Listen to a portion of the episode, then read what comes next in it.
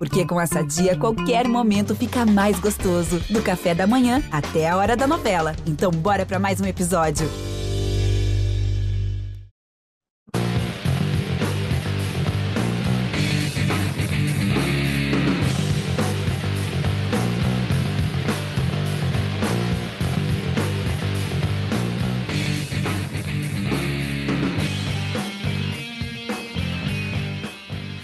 Olá, salve, salve! Estamos chegando com mais uma edição do podcast A Mesa, a mesa redonda do GE.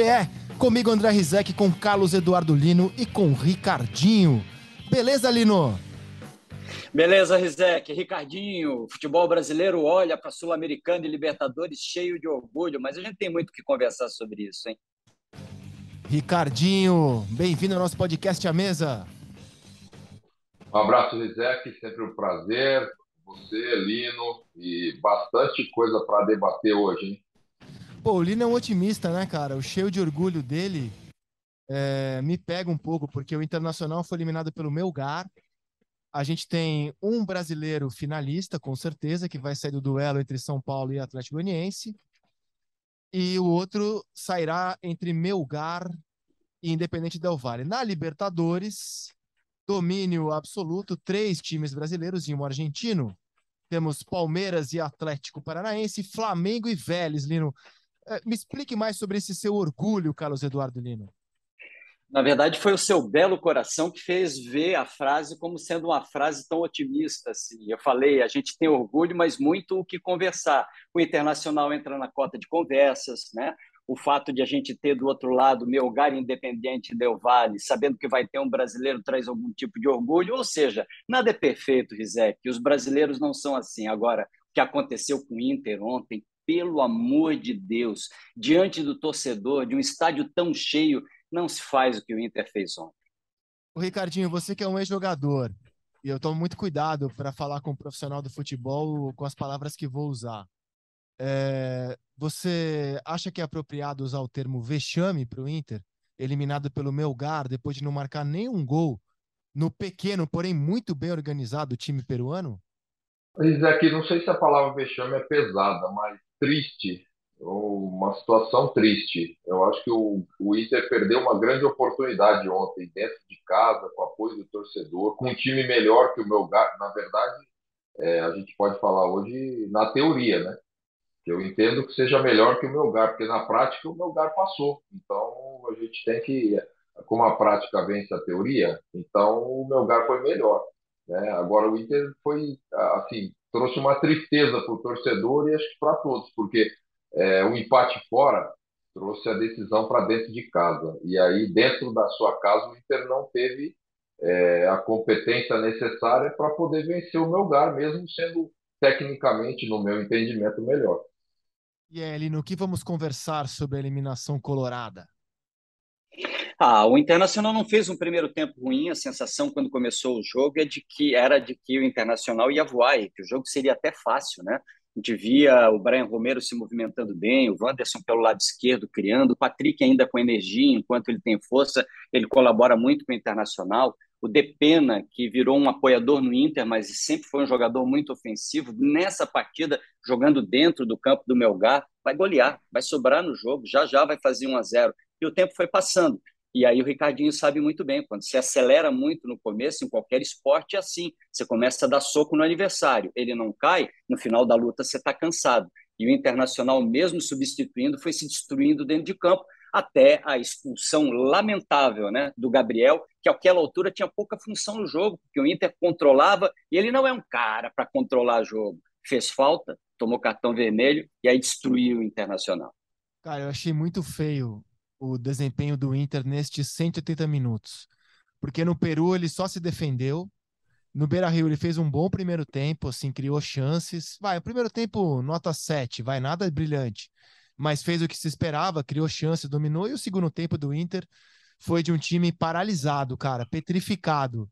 Assim, foi uma eliminação feia, porque você passar 180 minutos sem marcar nenhum gol, repito, num super bem organizado Melgar, mas um time que não é grande nem no futebol peruano, não dá, cara. É, assim, eu acho que é, um, é uma eliminação muito feia é, do Internacional. E por ironia do destino, o Mano quando se encontrou com o Dorival Júnior, na estreia do Dorival, falou que o time dele estava esculhambado, né? Pelo Cacique Medina, e eu concordo. Só que o Cacique Medina está na semifinal da Libertadores com o Vélez, e o Mano não vai disputar nenhum título esse ano com o Internacional, já que no brasileiro o Inter não disputa o título, mas agora vai tentar aí uma vaga na Libertadores. E o, e o, o próprio domínio brasileiro na Libertadores pode abrir uma vaga a mais aí, né? E de Copa do Brasil também via brasileiro. Já que na Sul-Americana, é, nem São Paulo nem Atlético Goianiense, pelo menos é, não demonstram isso, principalmente o goianiense, não estarão na zona de classificação da Libertadores. Então não vai abrir uma vaga a mais se um deles ganhar é, para a Libertadores do ano que vem. Acho que foi meio confuso, mas me fez entender aqui, né? E, e na Libertadores, vamos ao. Isso aqui. Diga, Lino. Só uma frase sobre o Cáceda, né? O goleiro do Melgar, que pegou três pênaltis seguidos, um em cada canto se revezando uh, e lendo as batidas todas do Internacional. Não é nenhum menino, é um cara de 30 anos, nunca saiu do futebol peruano, um jogador muito local, não é nenhum gigante, 1,84m, aquele que fechou o gol arrebentou, mas ele pegou três pênaltis com uma facilidade do Internacional que só o emocional do Inter explica. Cara, verdade. Verdade. É, e, e o bom, o Daniel pegou um, né? Não foi suficiente. Não foi suficiente. Bom, o Ricardo, o Filipão na semana passada, cara, depois do empate 0 a 0 na Arena da Baixada, é, fez mó teatro, cara. Falou que só o VAR que poderia tirar o Furacão da semifinal, tava preocupado com o VAR. Você acha que ele jogou uma pressão na arbitragem, cara? Você acha que ele fez aquilo não exatamente para melhorar ou trazer justiça, mas para jogar uma pressão mesmo na arbitragem para o jogo da Argentina, Ricardo? O Felipão, com a sua sexta semifinal né, é, de Libertadores, com uma Copa do Mundo conquistada, com vários títulos na carreira, ele não é só competente por essas conquistas, pelo trabalho dele. E aí cabe uma outra discussão se você concorda ou não com a postura em determinado momento das suas equipes né, de jogo, mas aí é uma outra discussão. Agora, a verdade, Rizek, é que isso chama-se experiência. Você não ganha a competição só montando time, estratégia e, e buscando vencer o adversário. Você ganha grandes títulos é, entendendo o todo. E o Felipão, quando colocou, fez essa colocação a semana passada, é lógico que inteligentemente ele sabia o que ia enfrentar na Argentina. Então ele educadamente deu um toque, né? Dentro da maneira Felipão de ser, que você conhece bem, o Lino também. Olha, aqui não tem nenhum bobo, aqui tem gente experiente, capaz.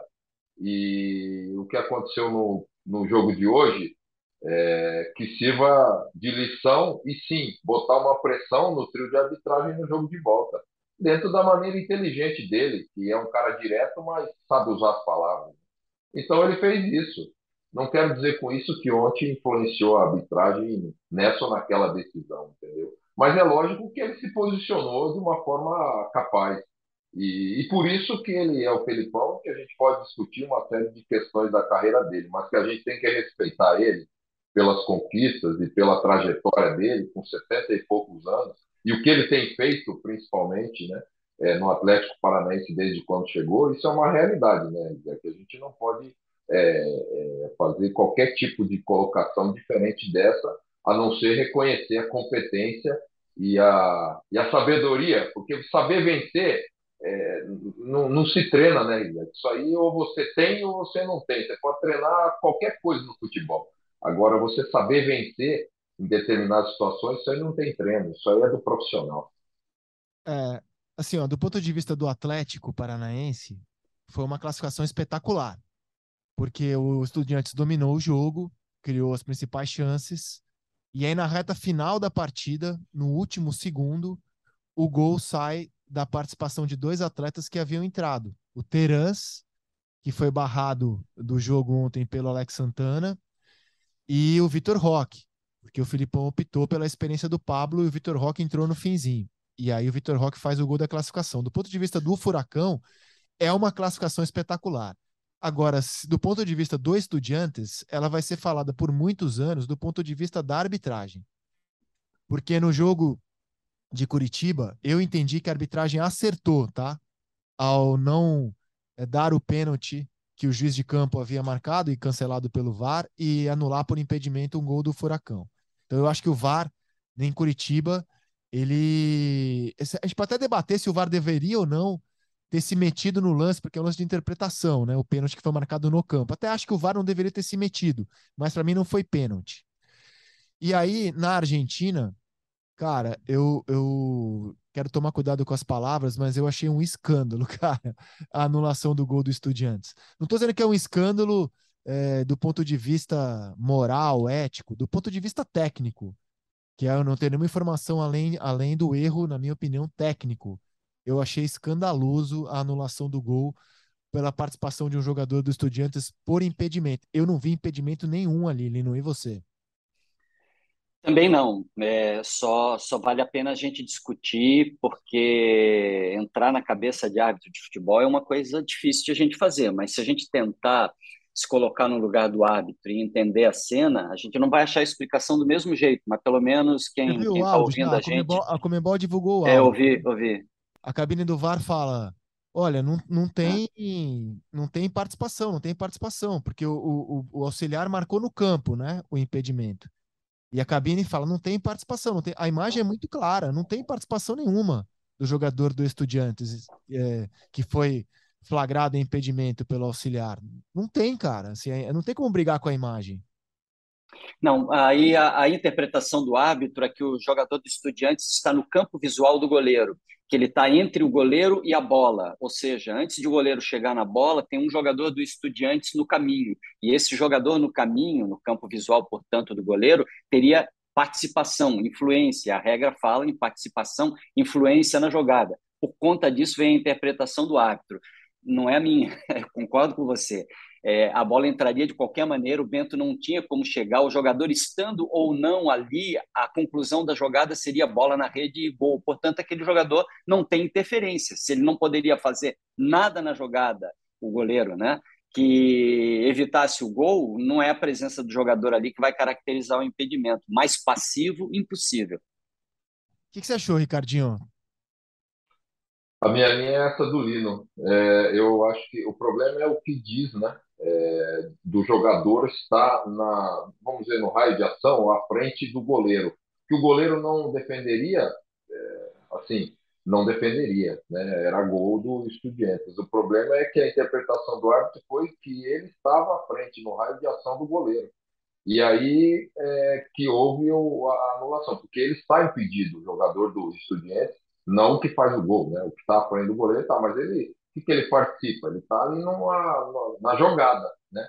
Agora, o, a interpretação do árbitro foi essa, entendeu? Eu, eu, eu, eu entendi dessa forma, né? E aí, cara, quando vai para a interpretação do árbitro, Zé, é, não só nesse lance, em vários que a gente tem acompanhado aí, principalmente aqueles lances de mão, né, dentro da área.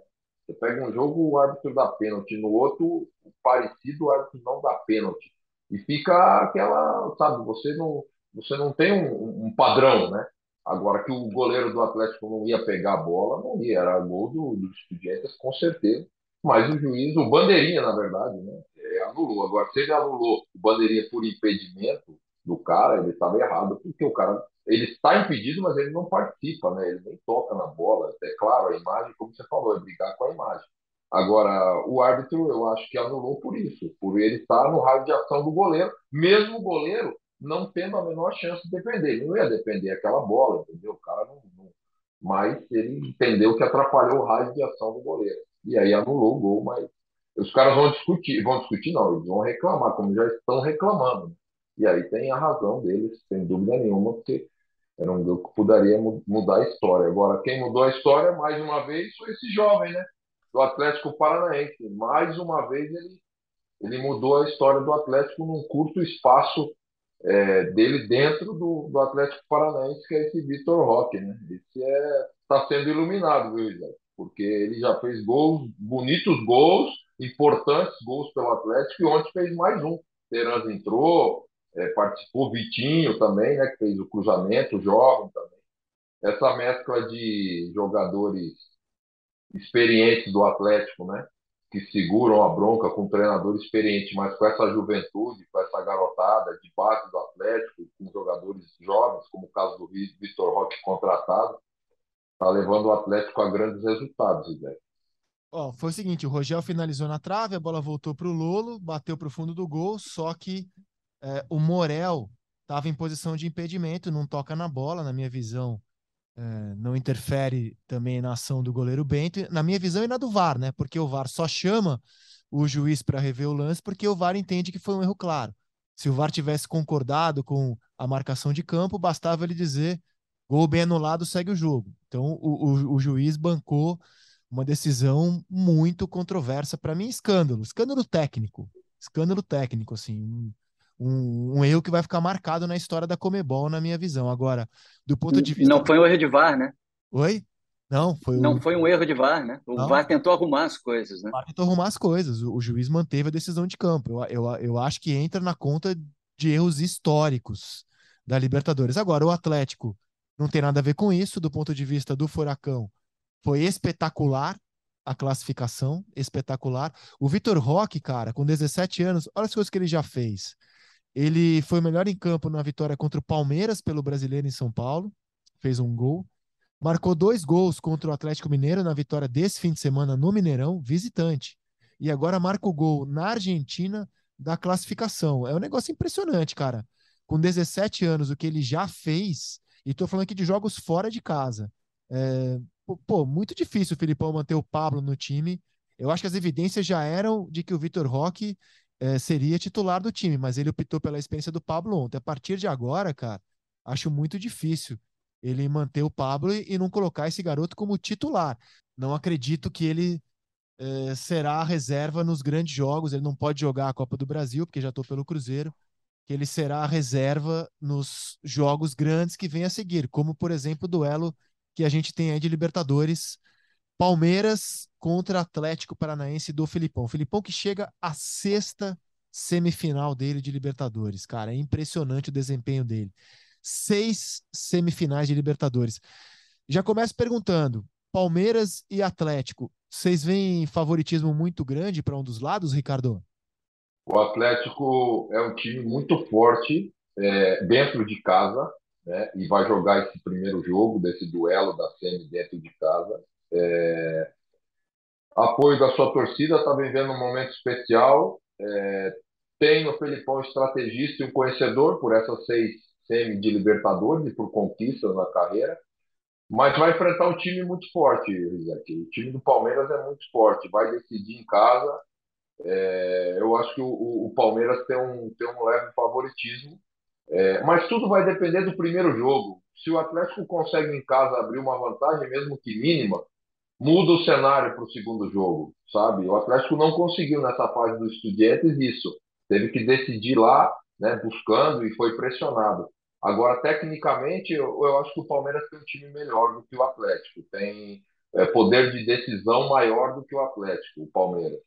Tem um conjunto maior com tempo de trabalho do Abel e, e, e, uma estrutura de equipe melhor. Agora, isso não, não é, acho que não é requisito só para cravar que o Palmeiras vai passar.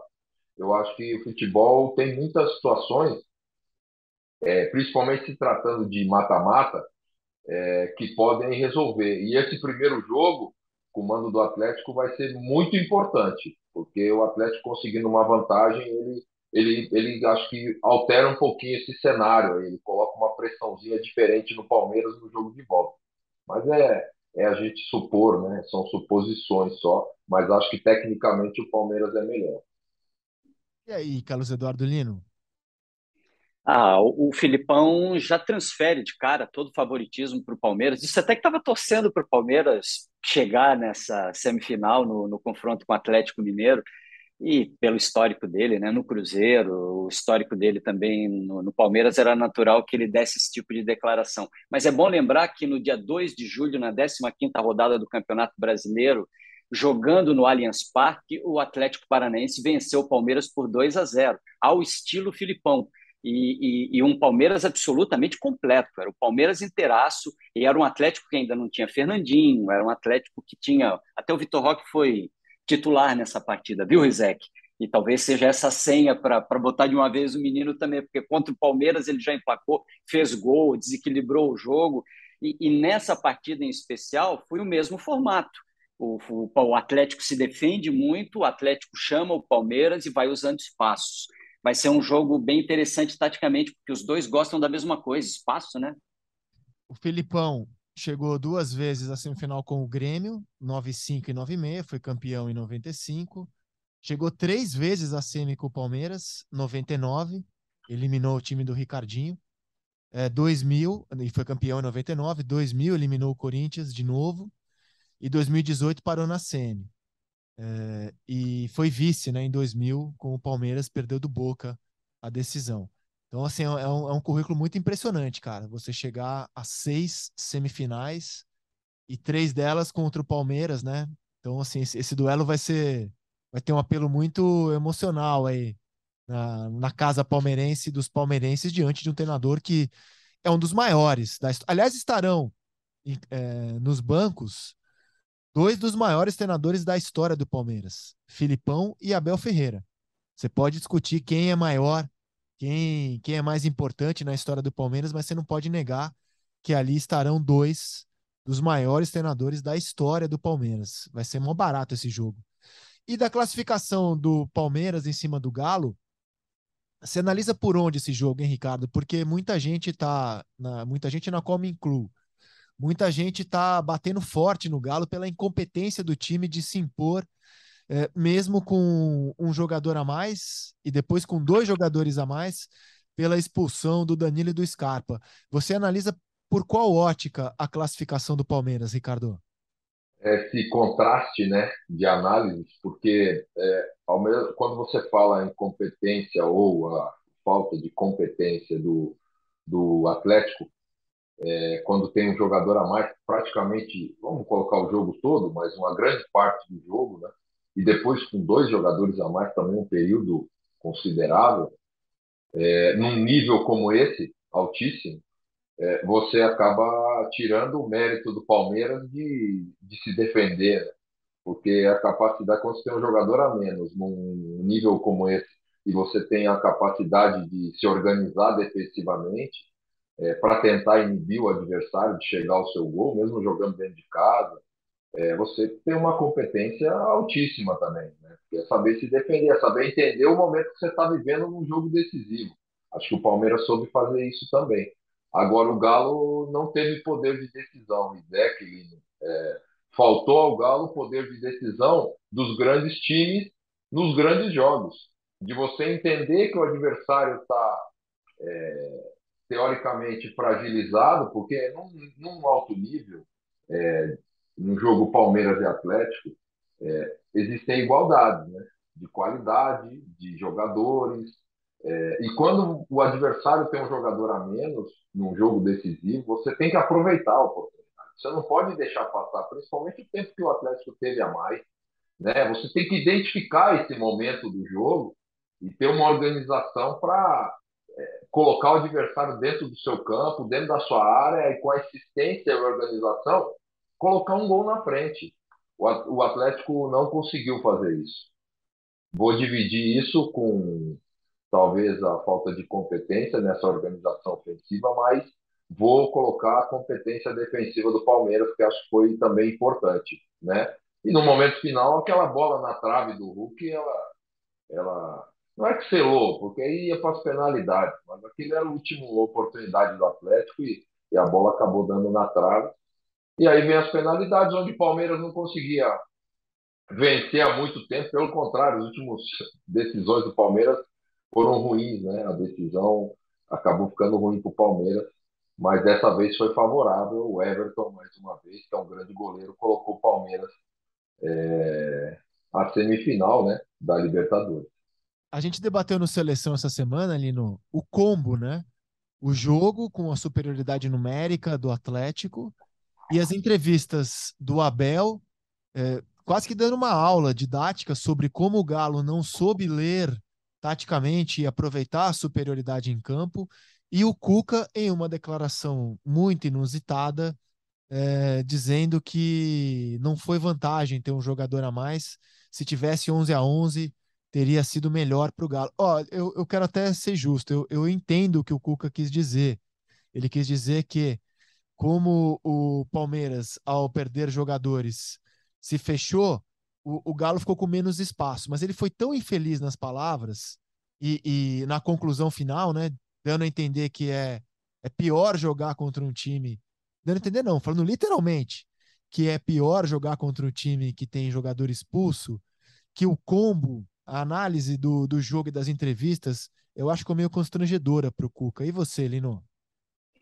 É porque o, o adversário que está com um jogador a menos, ele não vai ganhar a partida, mas o Palmeiras não precisava ganhar. E normalmente você se defende com oito jogadores mais o goleiro, com duas linhas de quatro e dois jogadores mais à frente você dispensa esses dois jogadores mais à frente e mantém a mesma estrutura de defesa, ou seja, você está se defendendo do mesmo jeito. Só que aí é que vem a derrota do Cuca. O Cuca deixou gente demais atrás da linha da bola. Ele tinha que fazer valer essa superioridade a partir da bola, ou seja, ele tinha a bola, ele tinha o controle do jogo. E aí foi o Abel acusando o erro dele. Ele não botou jogadores por dentro para que a nossa marcação por dentro ficasse presa. Ele mexeu na velocidade do lado, mas ele podia ter usado os laterais espetados também, mas teria oportunidade de saída pelo lado. Ou seja, não é uma questão de jogar por dentro ou por fora, é de você encurralar o seu adversário e ter as escolhas, o controle do jogo. Botar zagueiro para armar, ou então tira os zagueiros, botar jogadores que saibam jogar um pouco mais próximos para você atrair o adversário, ele vem na bola, você vai no espaço. Você tem dois jogadores a mais e o time do Cuca não teve maturidade para isso. Ele perdeu na tática, perdeu no emocional e depois na hora dos pênaltis também, o Palmeiras foi perfeito, bateu os seis, fez os seis. O Atlético não teve a capacidade de, de pegar um, né, de, de manter regularidade junto com o Palmeiras, ou seja, o Cuca perdeu em tudo, até depois do jogo, na declaração, você tem razão. É, você acha, Ricardo, que pode ter falta de ritmo para o treinador? É, foi uma tese que eu levantei durante a semana, porque assim, o Cuca ficou sem trabalhar um tempo, né? Então ele, ele, ele estava ali no dia a dia com esses caras, vendo a reação, o desempenho deles é, depois de cada jogo, como eles estavam no dia a dia. E aí ele ficou sete meses fora, né? Voltou já para o mata-mata, assim, da, da Copa do Brasil, da Libertadores, ainda não ganhou nenhum jogo dirigindo o Galo. Você acha que, você acha que pode ter falta de ritmo do técnico? Eu acho que, por mais que o Cuca tenha é, comandado esse elenco né, há um tempo, ou a maioria desse elenco ano passado, ter esse conhecimento, eu acho que foi pouco tempo ainda para se readaptar, principalmente esse momento que o, que o, que o Atlético vive. Agora, é, eu acho, José, que, que é, não vou dizer para o Cuca, para o Cuca acho que falta a questão mesmo do, de novo, dessa readaptação, sabe, ao elenco e até ao, ao trabalho mesmo dele, do jeito que ele gosta que o time jogue. É, mas eu acho que falta ritmo ao time do Atlético. Né? O time do Atlético, eu acho que falta ritmo. E há algum tempo já. O Atlético ele, ele tem é, oscilações no jogo, e principalmente no segundo tempo, ele cai de rendimento, é, de ritmo de jogo, é, muito grande, cara. Há algum tempo já. Se você analisar aí, há algum tempo o Atlético. É, ele, e ele está tendo esse prejuízo nos resultados, porque ele não consegue ter uma manutenção de ritmo. É, e a parte coletiva, sabe? É que eu acho que o Atlético individualmente tem grandes jogadores, mas é um time que ainda não consegue jogar coletivamente. E, e isso traz um prejuízo. Não digo nesse jogo do Palmeiras, mas especificamente é o que nós estamos falando. A parte coletiva sobressair quando você tem um jogador a mais, sabe? E, e quando um coletivo não está forte, é, nem o individual se sobressai. Posso dar um, um, exemplo? O Hulk. O Hulk é um grande atacante, é, é, fez muito já pelo Atlético, fez, mas há algum tempo ele não consegue um protagonista. Algo que ele fazia muito há muitos jogos pelo Atlético. Então eu acho que a parte coletiva do Atlético precisa melhorar, tanto de ritmo de jogo quanto é, o jogo coletivo do Atlético. Isaac, Me Diga. permita uma pensata rápida nessa linha do Ricardinho sobre o Hulk. Né? O Hulk reclamou muito na partida de ida que faltou vergonha na cara, no final do jogo, que a gente não pode, depois está ganhando de 2 a 0, entregar desse jeito. E acabou sendo de, uh, o, o, que ele falou, não tenho dúvida disso. Ele mexeu com os jogadores porque ainda tinha o jogo de volta. Mas ela cai na mão do Michael Jordan. A, a, o relógio está zerando, cara. Faltam três segundos. Você vai tocar a bola para quem? Para ele. E normalmente o que o cara diferenciado faz? Ele guarda, ele resolve a partida. E o Hulk teve essa oportunidade na cara do Everton. Ele, o Everton, mais ninguém, para escolher canto, ele bateu mascado, perdeu o gol. Ou seja, o jogo passou pela mão do craque e ele não resolveu. Concordo totalmente, embora acho uma heresia comparar Michael Jordan a qualquer jogador desse jogo, por melhor que seja o Hulk, hein? Michael Jordan só se compara com o Rei Pelé. É... Cara, a gente estava debatendo, falando um pouco desse duelo que agora o Palmeiras terá contra o Atlético. Ele tem duas baixas relevantes, né? O Danilo deve pegar dois jogos, porque tem sido padrão da Comebol punir entradas como a que ele deu com dois jogos, né? O Arão pegou dois jogos, o Alan pegou dois jogos, o Cantígio pegou dois jogos, por lances, por lances até menos graves do que o que a gente viu no Allianz Parque. Então ele provavelmente não jogará a semifinal, o Danilo, e o Scarpa, pelo menos o jogo da ida, ele tá fora. São dois desfalques aí é, pesadinhos pro Palmeiras, hein, Ricardo?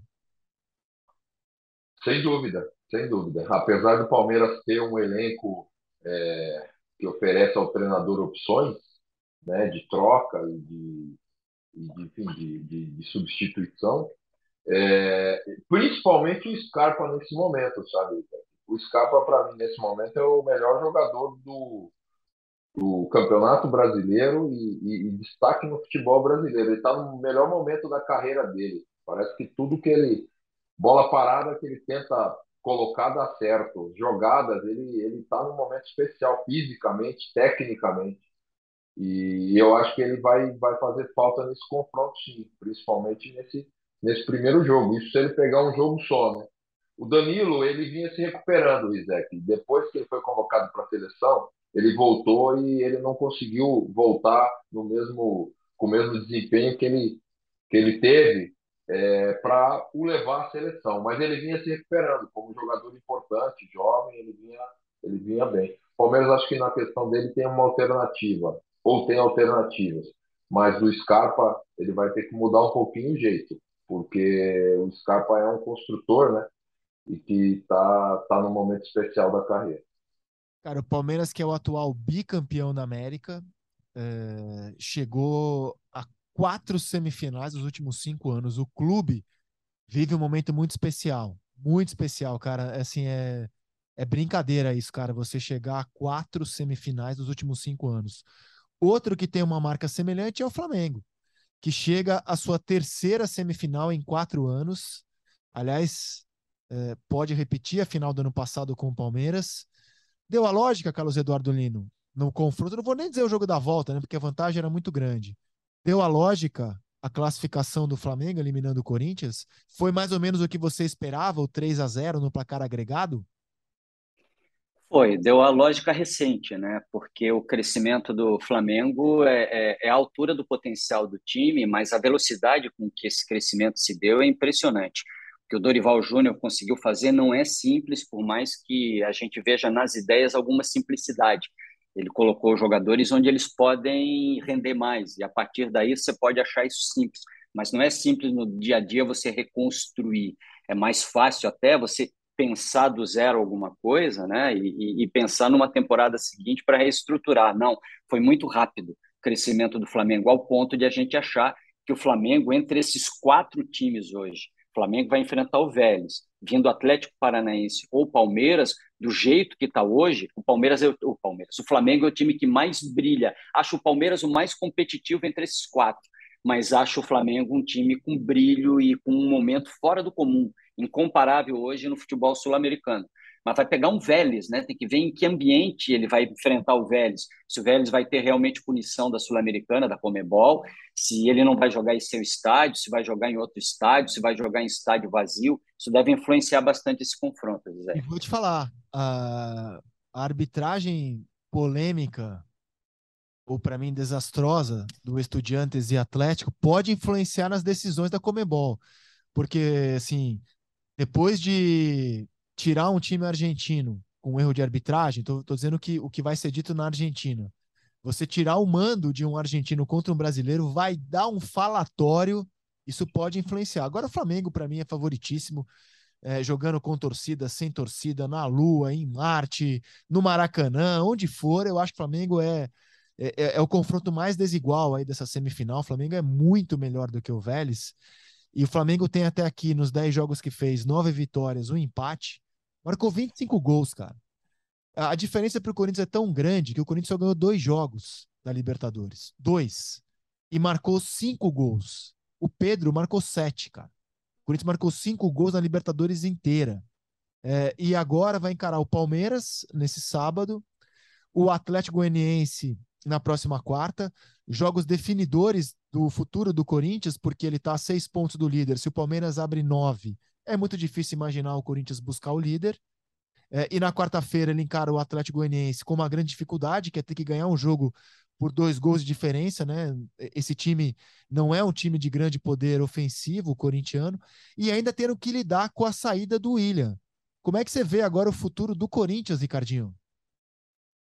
Precisa aproveitar essa oportunidade que para muitos é ruim de enfrentar um dos maiores rivais que é o Palmeiras no Campeonato Brasileiro mas que se você se fosse atleta é, do Corinthians, é, o atleta do Corinthians tem que imaginar que é a oportunidade de tentar reverter essa situação de eliminação, de um desempenho não tão bom nesse momento, de resultados melhores do que desempenho e de enfrentar o Palmeiras dentro de casa. É, se o jogador entender isso e o rendimento melhorar, mas aí para o rendimento melhorar, é que para mim é, passa Primeiro, por um ponto muito importante, muito importante, que acho que vem acontecendo há algum tempo. O Vitor Pereira precisa definir uma base do time do Corinthians. Enquanto isso não acontecer, essa questão de ah, trocar é, estrutura do time, mas o jogador está tá desgastado, eu entendo que existe um desgaste grande, aliás, de todos os times que jogam grandes competições. Mas o Corinthians ele se desestrutura de um jogo para outro. E isso não te traz entrosamento, confiança, perde a confiança do jogador, você não tem é, uma identidade como equipe. E os resultados, é, é, em algum momento, eles estavam acontecendo. O Cássio garantia, achava um golzinho, mas agora não. Chegou o momento agora que precisa desempenho, precisa qualidade, precisa ter estrutura de jogo. E o Corinthians não está tendo. Então, acho que começa por aí, essa definição. Equipe base e aí, pontualmente, você vai mudando, né? O Palmeiras faz isso o tempo todo. O Flamengo tem feito isso, ah, mas o Flamengo tem elenco, tem dois times. Bom, é, sorte do Flamengo. Agora o Corinthians tem que pensar nisso.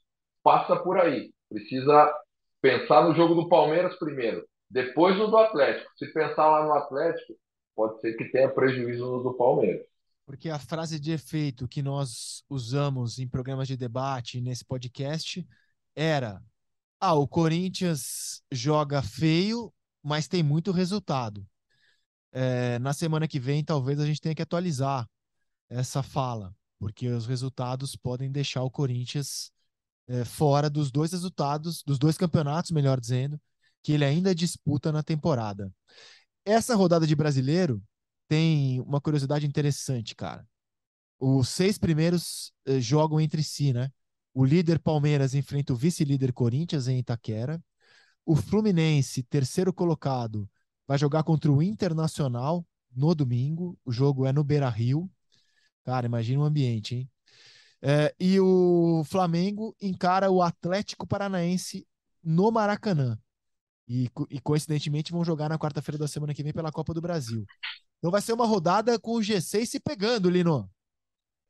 Ah, fora o clássico Ceará e Fortaleza, que está dentro dessa rodada também, que é outro espetáculo maravilhoso, né? com Fortaleza podendo sair de zona de rebaixamento, o Ceará podendo mudar de página, enfim, e deixar o rival ainda dentro de zona de rebaixamento. Muita coisa legal acontecendo na rodada desse final de semana. E aqueles que têm que dividir atenções ainda com os torneios mata-mata, né? vão ter que administrar elenco. Esse é o maior desafio do Corinthians. Você falou muito bem. Corinthians pode salvar o ano no meio da semana, porque se fizer uma semifinal de Copa do Brasil, quartas de final de Libertadores e fechar o Brasileirão entre os cinco, tá, estar tá dentro da meta. A gente vai discutir qualidade de jogo, mas meta vai ser atingida pelo Corinthians. Melhor que isso, acho que aquele elenco não consegue entregar. Entrega melhor futebol, melhores resultados, eu duvido.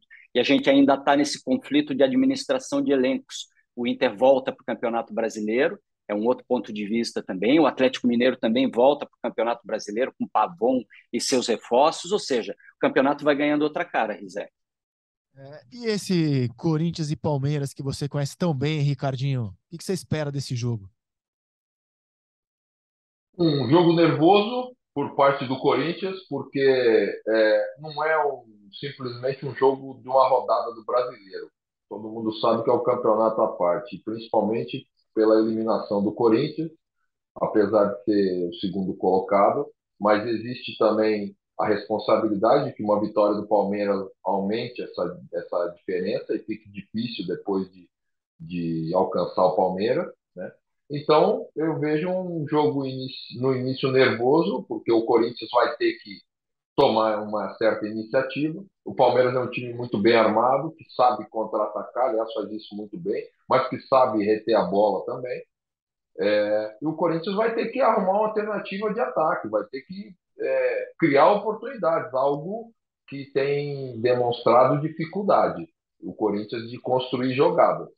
Com a arena cheia, é uma responsabilidade do resultado de enfrentar o maior rival. As circunstâncias aí vão para as circunstâncias do jogo, Rizek, que é uma bola parada, que é um, uma entrada, um jogador é, fora do jogo expulso para esse ou para aquele lado, aí é momento do jogo. Agora o Corinthians vai ter que arrumar uma alternativa para poder criar jogadas e incomodar esse time do Palmeiras, sem dar a possibilidade do contra-ataque ou espaço para um time que é muito bem treinado e coletivamente joga muito bem, que é o Palmeiras. Palmeiras vai ter três jogos de Campeonato Brasileiro, podem dizer muita coisa da competição. Ele vai encarar na sequência o Corinthians, que hoje é o vice-líder, diferença que é de seis pontos, pode ir a nove. Depois ele encara o Flamengo, contra quem ele tem nove pontos de vantagem. E depois encara o Fluminense, contra quem hoje ele tem sete pontos de vantagem. Então, as próximas rodadas podem ser fundamentais para o atual líder do campeonato, mas isso é tema para o podcast da segunda-feira, que vai contar com a volta de Paulo Vinícius Coelho, de suas duras férias, porque ele tira aqui do trabalho de falar de futebol profissionalmente deve estar sofrendo muito nas férias, ele volta na segunda-feira. Por hoje é só. Um abraço a você, Carlos Eduardo Lino, e até a próxima.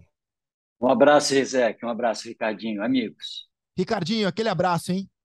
Abraço, Rizek, Lino e a todos. Bom final de semana. Um ótimo fim de semana a vocês, com muita paz, amor, saúde, esperança. Podcast A Mesa volta na segunda-feira. Até lá.